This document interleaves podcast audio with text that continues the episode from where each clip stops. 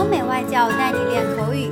本节目由雅思官方合作机构同桌英语 FM 原创出品。Describe a time when you encouraged someone to do something that he or she didn't want to do. You should say who he or she is, what you encouraged him or her to do, how he or she reacted, and explain why you encouraged him or her to do it.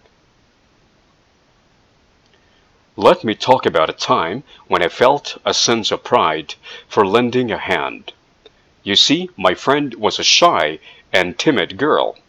She lacked confidence, but she was really smart. As a matter of fact, we had little in common, but as soon as we met, we hung out and hit it off instantly. I tended to be very outgoing and friendly, while she, on the other hand, was quite introverted and didn't have many friends.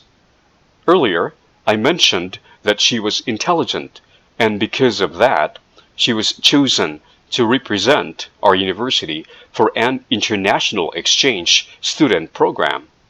She was hesitant because she was very anxious. I encouraged her that it was an experience of a lifetime, and she would be a fool to decline the offer. After all, this would be beneficial for her future career.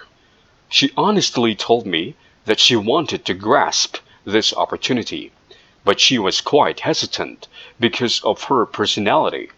She claimed that she was not good at social skills. As a friend, I supported her and convinced her that I would help her, but she needed to do her part too. I accompanied her in some activities that could enhance her communication skills and even became her partner in crime. Eventually, our hard work paid off. She gained self confidence and knew how to interact with strangers without being too aggressive. As a matter of fact, she went back home last year and she was so glad to share her wonderful experience with me. OK，今天的 Part Two 口语话题到此结束。